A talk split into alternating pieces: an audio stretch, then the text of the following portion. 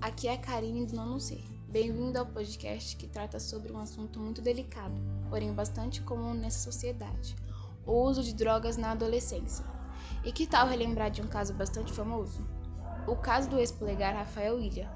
Com 12 anos, Rafael fez o teste para entrar no grupo polegar, dos 12 para os 13 anos. Foi a época que o rapaz conheceu o mundo das drogas, álcool e maconha através de festa que frequentava. Eu conheci a cocaína aos 15 anos de idade, através de uma namorada mais velha que eu tive. Ela perguntou se eu queria experimentar, e acabei experimentando e me tornei imediatamente um viciado, relembrou Rafael. Neste mesmo ano, teve a sua primeira internação. Rafael teve no total nove overdoses e chegou a formar 70 pedras de crack, crack por dia. Rafael William Alves Pereira tem atualmente 48 anos e venceu a Fazenda da temporada de 2018.